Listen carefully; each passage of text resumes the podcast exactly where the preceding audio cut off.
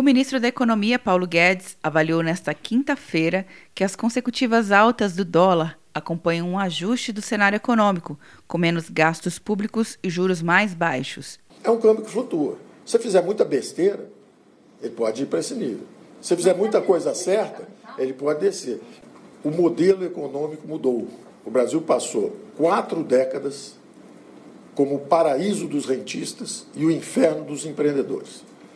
Era um modelo onde a taxa de juros estava sempre lá em cima, o governo se endividando em bola de neve, os juros a 60% ao ano, e depois continuamos com juros ainda altos. Para o ministro, o cenário abre outras possibilidades para o aquecimento econômico. Claro que quanto mais rápido você implementar as reformas, mais rápido você recupera a confiança da economia mundial, mais rápido são retomados esses investimentos e o dólar acalma. Guedes deu as declarações após uma reunião com acionistas e executivos de grandes empresas na Fiesp, Federação das Indústrias do Estado de São Paulo. Ouvimos sugestões sobre reforma tributária, ouvimos depoimentos extraordinariamente positivos sobre vendas, ouvimos declarações entusiásticas de que o país está mudando, que existe uma mentalidade construtiva surgindo não é só jogar pedra, não é só bater.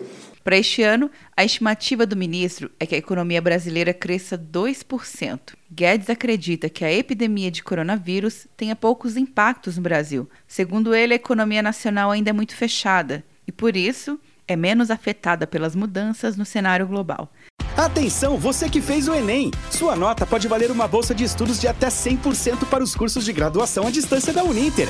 Isso mesmo! Até 100% de desconto em mais de 90 cursos. Transforme seu futuro. Acesse o site e inscreva-se agora. Uninter, a melhor educação à distância do Brasil. Uninter.com De Brasília, Luciana Castro.